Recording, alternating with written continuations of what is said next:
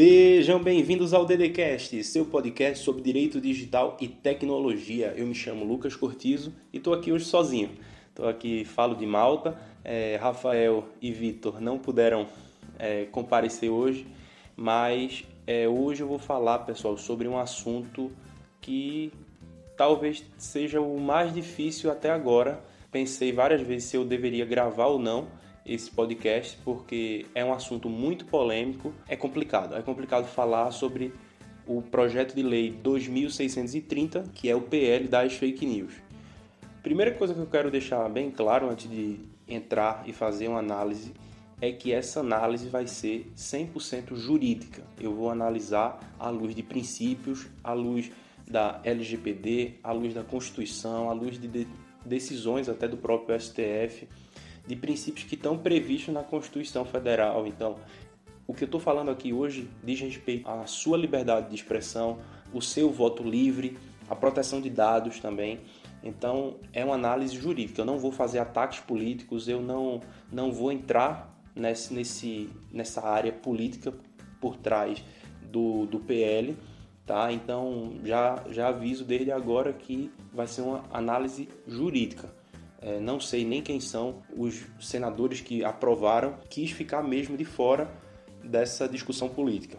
E a segunda ressalva que eu preciso fazer é que sim, eu sou contra fake news. Então não entenda uma crítica que eu faça, não entenda é, um comentário mais pesado que eu faça contra esse PL 2630, porque não associe esse PL ao combate às fake news. E eu vou, vou dizer por quê. A, as fake news, elas são um problema, eu reconheço. Se vocês forem ouvir o episódio 4, lá no comecinho do DDCast, a gente gravou ano passado, eu gravei e eu falo sobre, eu faço até uma análise meio que sociológica, por que o ser humano gosta tanto de espalhar uma fake news. Aí eu falo da teoria da fofoca, né, que, que foi a base da nossa sociedade, da, assim, da nossa evolução como espécie mesmo. A fofoca foi fundamental, então é algo natural do ser humano gostar de espalhar uma fofoca, tentar ser o primeiro a contar alguma novidade a alguém. Só que, é, e eu fiz essa ressalva, eu me lembro, que a gente não pode julgar a, aquela figura, o meme, né, que virou o tiozão do grupo do, do WhatsApp. Então, o que, é que a gente precisa fazer? Conscientizar as pessoas.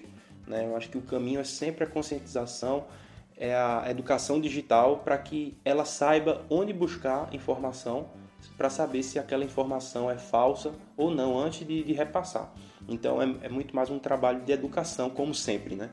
Então eu sou contra fake news, então qualquer comentário que eu faça contra o PL 2630 não diz respeito a eu, eu querer que a internet continue do jeito que está, que, enfim, o curso democrático esteja ameaçado pelo uso, o mau uso da inteligência artificial que vem decidindo eleições ao redor do mundo. Sempre dou esse exemplo, mas o, o caso da Cambridge Analytica é o, um caso que marcou porque influenciou comprovadamente na eleição Donald Trump e no Brexit. Então, vamos, vamos separar as coisas. Então, vamos tentar começar aqui essa análise do PL 2630, que é das fake news. O que é que eu acho que o legislador pensou? Eu acho que ele tentou coibir justamente o uso desses bots, o uso de inteligência artificial para disparo de mensagens em massa. Só que eu acho que ele errou a mão, errou muito feio, faltou muita técnica, faltou consulta, tentaram se aproveitar da, da condição da, pandem da pandemia para tentar passar um projeto de lei que vai favorecer muito, muita coisa ruim, que aí eu vou, vou tentar trazer pelo menos algumas aqui. Não, não espere esgotar, porque aí eu precisaria de horas com vocês aqui e eu sei que vocês também têm mais coisa para fazer, então não tenho como esgotar esse assunto é, em um episódio do, do DDCast. Mas me mantenho aberto até para discutir e, e aprofundar esse assunto com quem quiser. O que eu identifiquei logo de cara é que tentou-se dar a alguém que não seja o judiciário né, o poder de julgar. O poder de julgar o que é verdade, o que é mentira, o que é humor, o que não é humor, né? E aí eu explico. Né? O nome da, desse, dessa lei, que está prevista no PL 2630, é a Lei Brasileira da Liberdade, Responsabilidade e Transparência na Internet. Pessoal, o nome é lindo, o nome é bonito, né? Liberdade, transparência. Só que a gente sempre aprendeu que a gente não pode julgar um livro pela capa. Vai muito além né, de, um, de uma simples transparência, porque ao invés de se pedir transparência para as empresas, está se pedindo uma vigilância massiva, não só da vida, mas do detalhe mais particular que tem de uma troca de mensagens sua no seu âmbito privado, no seu âmbito particular. Uma coisa que me chamou a atenção é que a PL ele fala expressamente que vai levar em conta a postergada LGPD, a Lei Geral de Proteção de Dados. O que mostra já um caminho inverso, né? A gente falou no último episódio que a LGPD não poderia ter sido adiada, a gente já precisa dessa lei, e isso é uma prova. Provável que essa lei entre em vigor antes da LGPD e ela está se baseando nos princípios da LGPD ou não, né? Como a gente vai ver, ela só está falando que vai respeitar a lei de proteção de dados, mas na prática não vai.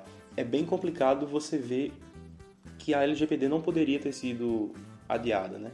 Se até as normas que estão vindo já vêm citando a LGPD e por que essa lei foi adiada. Mas para isso você escuta o nosso episódio anterior a esse que eu e Vitor a gente traz um debate e a gente tenta trazer todos os prejuízos do, do adiamento da LGPD.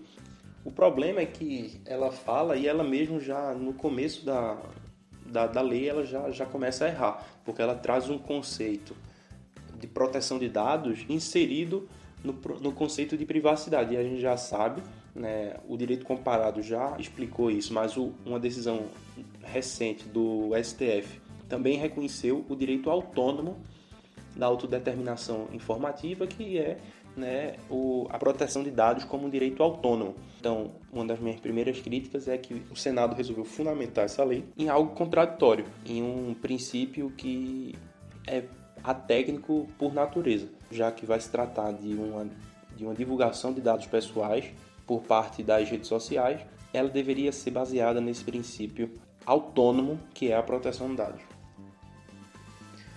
Quando ela começa a tentar conceituar, eu acredito que foi muito amplo. Então, quando a gente fala em uma norma, a gente fala em uma moldura. Né? Isso aí a gente aprende. Então, toda lei ela vai estabelecer uma moldura. O primeiro passo para qualquer norma é saber qual é o âmbito dessa norma. E o âmbito tem que ser algo bem delineado, porque se a gente começar a usar conceitos vagos, conceitos muito amplos, fica uma norma que ou não se aplica a nada ou se aplica a tudo, e é um problema. Então, quando ela fala é, que rede social é a publicação de conteúdo sem controle editorial prévio e interação entre os usuários, isso aí pode ser tudo, né, minha gente? Isso aí acaba com, com aquela mídia independente, então a internet toda vai ser abrangida. Então, um simples fórum, uma simples conversa, um simples fórum pode se transformar é, em um, uma rede social. Até porque, se você parar para ver, a internet é uma rede social por si só. Né? Ela é uma rede universal que permite interação entre entidades, não é nem pessoas, né? entre pessoas representando entidades, então websites. Então, se você entra no site do DDCast e aí você entra num, num artigo do nosso blog, você vai poder comentar, alguém vai poder comentar embaixo, entendeu? Então, as interações são a própria natureza da internet. Então, a partir do momento em que ela tenta, a lei tenta definir o que seria rede social, ela acaba abrangendo a internet como um todo. Né? Não, não tem um âmbito bem definido essa lei. E ao mesmo tempo, e ao mesmo tempo ela tenta definir o que seriam os sistemas de mensagem privada. É muito amplo também. Complicado, pessoal, é ver uma exigência muito onerosa o do cadastro dos usuários. Né? Deve exigir uma, do, uma documentação de identificação e número de celular registrado para que a pessoa crie uma conta numa rede social. Ou seja, em quase todos os sites que tenham interação entre pessoas. O problema, desde logo, é que isso fere a minimização dos dados. Tá? Então, as redes sociais vão coletar dados além do necessário para que, para que elas prestem aquele serviço. Então não tem para que para que você crie uma conta num fórum, por exemplo, você tenha que mandar a sua identificação, o seu RG, o seu CPF. É, é muito, é um dado muito sensível, né? Se você for notar, tem a sua biometria, a sua digital, tem dados biométricos no seu RG. Então você mandar para uma plataforma, mandar para um site apenas para criar uma conta é muito dado. Então a gente vê todos os dias, a gente sabe de algum vazamento de dados, não sei quantos milhões de pessoas foram, foram afetadas. Isso diz muito, muito a respeito de que dados foram coletados por aquela empresa que vazou dados. Então é muito bom quando acontece um vazamento desses e a empresa não, não tinha muitos dados. Então não é que seja muito bom, né? é menos mal é melhor, do ponto de vista do titular dos dados, que essa empresa não tenha tantos dados, porque se ela não oferecer a segurança e os, os dados vazarem, o prejuízo é menor, né? se for apenas o login e a senha. Mas quando, além do login e da senha, aí vaza também endereço, vaza data de nascimento, aí começa, né, nome da mãe, nome do pai, aí começa a cada vez mais atingir é, dados cada vez mais sensíveis. O problema de se exigir muito para se criar uma, uma conta na rede social é que 3 milhões de brasileiros sequer têm certidão de nascimento. Né? E 30% das pessoas em zona rural elas não possuem telefone celular. Então vocês imaginam quantas pessoas não têm a condição de ter um número registrado na, na sua conta e ao mesmo tempo não tem como como mandar uma documentação. Então você vai aumentar ainda mais a exclusão digital, que é um problema não só do nosso país, mas do mundo. Né? Eu já gravei também um curta que eu falo sobre o apartheid digital, né? que pelo menos metade do mundo ainda não tem acesso à internet, banda larga, enfim, da forma que a gente acha que todo mundo tem. É muito complicado, né? a gente nota isso, se, se você que nos ouve já foi ao exterior, por exemplo, você nota isso quando você vai ao exterior, quando você sai da sua zona de conforto, que você tem documento, que você tem conta em banco, que você tem tudo certinho, você vai e chega no exterior, o que é que você faz para fazer uma ligação para o Brasil? A rede social ela permitiu que você faça uma ligação gratuita, basta você estar no Wi-Fi. Essa foi a grande revolução. Né? Você deixou de ser refém de uma operadora eh, de telefonia. Porque se você fosse para o exterior alguns anos, algumas décadas atrás, você precisaria pagar muito caro para fazer uma conta no seu nome, né, que ia durar aqueles poucos dias que você estava viajando. Nem todo mundo tinha condição de fazer. Né? Então por isso que precisava ligar telefone público tal, pedir para fazer uma, tele, um, uma ligação que era caríssimo. Caríssimo porque eles sabiam que você não tinha outra opção. Hoje, com a rede social, qualquer pessoa pode criar uma conta, mesmo sem celular, mesmo sem documento, e aí promoveu esse acesso massivo, então tem muita gente que tenho certeza que não tem internet, mas tem uma, uma conta numa rede social, porque ela vai para um café ou vai para um pro local de trabalho mesmo, que ela lá ela tem Wi-Fi, né, da empresa, mas quando ela chega em casa ela não tem condição de pagar é, mensalmente um, um plano para ter internet ou para ter um, um celular, então a rede social ela permite essa universalização. Então, você exigir documentação para abrir conta em rede social talvez não seja a melhor medida para lutar contra fake news. Fake news é um problema muito maior que vai muito além disso. Fora que o cadastro obrigatório pode aumentar mais ainda o poderio e o, e o monopólio do Facebook, por exemplo. Você vai ficar com medo de abrir contas em outras redes sociais, numa rede social que está ali começando, que está no começo, você vai ficar com medo que você vai mandar o seu RG para um uma plataforma nova, você não vai confiar. Né? Você primeiro tem a tendência é você só ir para a rede social que você confia, que você, você vê seus amigos lá. Você não vai, você não vai sozinho para uma rede social. Acaba aumentando mais ainda, a gente vai ficar refém daquelas que a gente já conhece, que a gente já tem conta, porque a gente vai ficar com medo até de criar contas em outras redes sociais. Fala-se também de um rastreamento. Não se pode encaminhar para mais de cinco grupos em, em período eleitoral, período de emergência, período, ou seja, conceitos amplos, né, situações emergenciais. E aí quando fala no rastreamento, primeiro que quando você manda para cinco pessoas um, um, conteúdo, você não pode ser confundido com, com um robô. Né? Então é muito é muito pequeno o, o limite que foi dado. Você mandar algo até cinco grupos Pô, se você quer divulgar um trabalho, se você quer divulgar alguma coisa entre os seus amigos, todo mundo eu acho que faz parte de mais de cinco grupos. Então, cinco grupos não é um número que, que vai é, separar robô de humano. E aí a, o PL quer rastrear né, essas correntes de, de WhatsApp. Né? Vamos falar do WhatsApp, que é o mais comum. Que é muito fácil de você burlar também esse rastreamento. Então ele acaba sendo ineficiente. Então basta, se você quiser é, espalhar uma fake news sobre o, o, candidato que você não gosta, você basta copiar aquele, aquilo que você viu em um grupo e sai colando nos outros grupos. Ao invés de você fazer o, o encaminhamento, você copia e cola, copia e cola.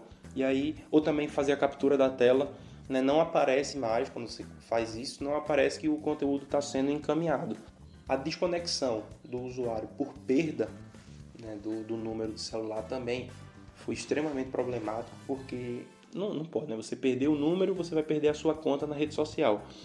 Isso aí cria um problema que é a partilha de dados entre a rede social e as operadoras de telefonia. Isso aí também ia ferir a LGPD, porque tem que ter uma base legal né, para essa, essa troca.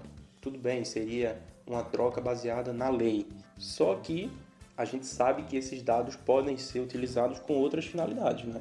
Então imagina é, as operadoras de telefonia recebendo milhões de dados relacionados às pessoas que elas não, que elas não tinham. Então é muito complicado, é um, um fluxo que pode ser evitado. Pode ser evitado para evitar que as grandes operadoras, né, que, a gente se, que a gente se veja num, num ecossistema cada vez mais desigual. Se já está desigual, se já não é aquela internet que a gente sonhou alguns anos atrás, se tornar algo cada vez mais desigual, com as grandes empresas com cada vez mais poder, né, as empresas de telefonia, as redes sociais que já existem, um Facebook, um Google, um, essas grandes empresas, as gigantes da tecnologia também cada vez maiores, porque uma média e pequena empresa não vai ter condição de criar esses comitês da verdade para fazer o julgamento do que é fake news ou não, porque o, outra, outra, outro problema do PL é que ele vai colocar é, na mão das redes sociais, na mão dos provedores, esse, esse poder de julgar. Né?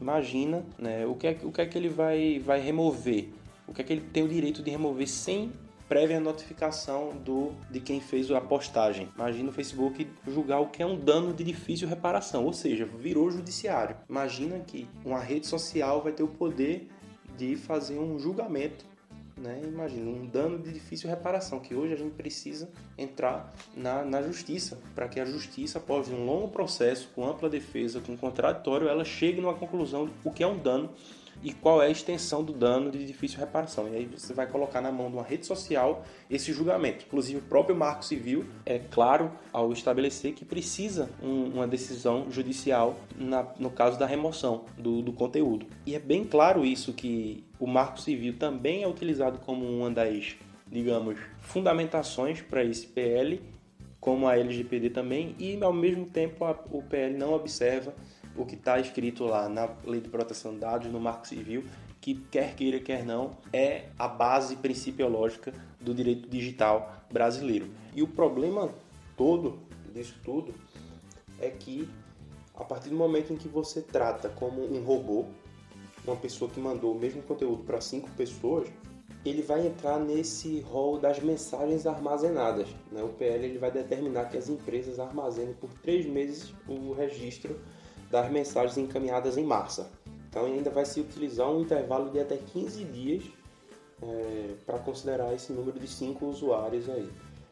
Então as mensagens vão ser armazenadas, o problema todo é que essas mensagens vão ser armazenadas por 3 meses quando elas forem encaminhadas em massa, que não é encaminhada em massa, né? muitas vezes é quando você faz esse encaminhamento que é muito fácil de burlar para quem quer espalhar uma notícia falsa e é muito fácil você considerar um cidadão comum um robô, né? Um cidadão comum que está passando ali, está tentando, sei lá, divulgar uma empresa que ele começou, é, até fazer uma denúncia mesmo. O que é que acontece hoje? As empresas não são obrigadas por lei a armazenar os registros de mensagens, seria muito poder, né? seja encaminhado ou não. O Marco Civil da Internet ele diz que as companhias elas devem manter salvos os logs de acesso relacionados ao endereço IP do dispositivo. Então, isso sim é o que é feito hoje. Só que o problema é que vai, vai se criar uma monitoração preventiva de todos os usuários. Imagina, Esse tá aí, tá, eu acho que é um dos problemas chave da lei das fake news, porque além disso, o, não está muito bem claro o motivo né, sobre o tempo estipulado de três meses para guardar mensagem. O que é que muda? O que é que muda ser uma semana, um mês, três meses? Por que três meses? Né? E esse tempo de três meses é tempo que eu acredito que é acima do razoável para um armazenamento de dados. Então imagina que um vazamento de um data breach acontece dentro desses três meses. Meus amigos, vai estar a conversa das pessoas também dos últimos três meses e vocês sabem que em três meses a gente troca muita mensagem, a gente troca muito dado, a gente troca muita informação valiosa. Então, você dá esse poder a alguém de monitorar, seja nem o Estado mesmo, não, nem o escândalo que teve de Edward Snowden nos Estados Unidos foi que ele, ele, ele meio que provou que o FBI estava monitorando a população, presumindo que todo mundo era terrorista. Então, vamos ouvir, vamos pegar o conteúdo das mensagens. E é isso que vai ser criado aqui, é, no Brasil com essa lei de uma forma pior, porque ao invés de ser o Estado, vai ser uma empresa que vai fazer esse armazenamento e esse, esse essa monitoração das mensagens. Então é um estrago muito grande se esses dados vazarem. Né? E também não sei como é que vai ser essa monitoração se o, o serviço de comunicação oferece criptografia, é, é mensagem criptografada de ponto a ponto. Então, pessoal, a conclusão que eu chego disso tudo é que vocês viram que muitos direitos fundamentais, muitas garantias fundamentais que nós brigamos por muitos anos até conseguir conquistá-las estão em jogo. Estão em jogo por um projeto de lei que, do ponto de vista formal, do ponto de vista procedimental, não seguiu o rito. A gente sabe que é longo o rito, tem que passar por comissões, tem que tem que ter audiências públicas, tem que chamar o povo, porque isso envolve diretamente o povo. Então, é uma matéria muito complexa e tem uma repercussão em várias áreas. Então, eu acho que deveria sim ter sido é, aberto para participação pública, até porque ela vai mexer com outras normas como a LGPD, que não entrou em vigor ainda, mas é completamente contrária, e também o Marco Civil da internet, como a gente viu que ele diz uma coisa e essa lei vem revogando e dizendo outra. E sob o ponto de vista da substância, mesmo o ponto de vista material, essa proposta é, legislativa ela tem muitos problemas, principalmente porque ela cria uma vigilância em massa. Ela cria uma vigilância muito fácil e, um, e dá um poder muito, muito maior do que já tem as redes sociais, as plataformas, enfim, as, as empresas privadas que gerem essas redes sociais. Então, isso vai são exigências que vão onerar os pequenos e vão dar mais poder ainda aos que já existem, que a gente já sabe muito bem quem são. Então, é, é um problema sobre a liberdade de expressão, porque um, uma empresa vai poder julgar o que é dano, o que tem caráter é, de humor, vai limitar o número de mensagens que a pessoa pode, pode enviar. Então, isso aí é totalmente contrária à liberdade de expressão. Quando a gente fala em fake news, a gente tem que combater a desinformação através da informação. Então, as pessoas têm que achar as verdadeiras fontes para conferir se aquele material que ela recebeu é verdadeiro ou não. E não você tolir a liberdade de expressão e não você expor os dados pessoais de uma forma deliberada, de uma forma institucional, é muito perigoso, é um retrocesso ainda maior, né, que o Brasil já estava no processo de, de retrocesso com o adiamento da LGPD, então mais um ano sem se falar em proteção de dados no Brasil e ainda agora com essa esse projeto de lei fico à disposição se alguém não concordar com o que eu falei, fique à vontade para mandar uma mensagem. É, quando, quando tiver um tempo eu respondo. E é isso, estou aberto aqui ao debate. Né? Eu sei que a gente precisa debater, coisa que não aconteceu com esse projeto de lei. Foi feito, é, não vou dizer a expressão aqui, mas foi feito às pressas. Né? E um, um abraço para vocês, mandar um abraço aqui pro, pro Vitor, que está lá em Portugal, e pro Rafa também, que está na Espanha. E aí, daqui para as próximas semanas, a gente se encontra é, de novo por aqui, os três. Beleza? Um abraço para vocês, pessoal, e até a próxima.